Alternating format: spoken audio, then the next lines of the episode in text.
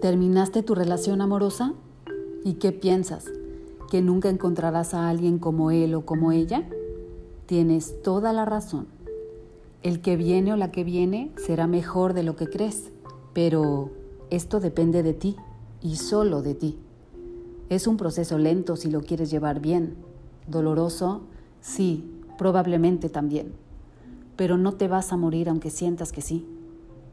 En uno de los cursos que tomé me dijeron una frase que la tengo bien presente. Tu vida tiene que tener varias patas como una mesa. Una mesa no se mantiene parada con una sola pata, ni con dos, ni con tres.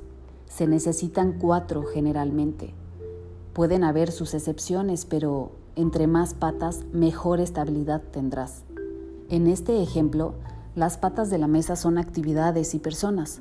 Ejemplo, mi mesa tiene un novio, mis amigos, el gimnasio, mis padres y hermanos, mi trabajo, los jueves de casino, mis hijos, clases de yoga y por supuesto no puedo faltar yo en esa ecuación. ¿Te das cuenta de lo que quiero decirte? Tu mesa está sostenida de varias personas y actividades, pero ¿qué pasa si te centras solo en un novio? Y por estar todo el tiempo con él o con ella, pierdes amistades, pierdes actividades.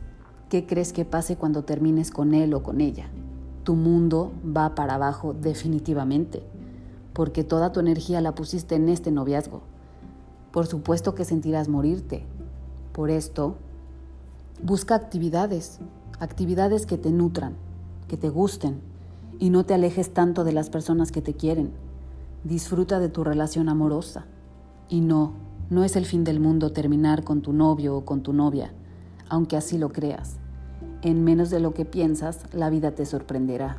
Sí, sí, ya sé, no quieres conocer a nadie. Solo digo que la vida puede sorprenderte.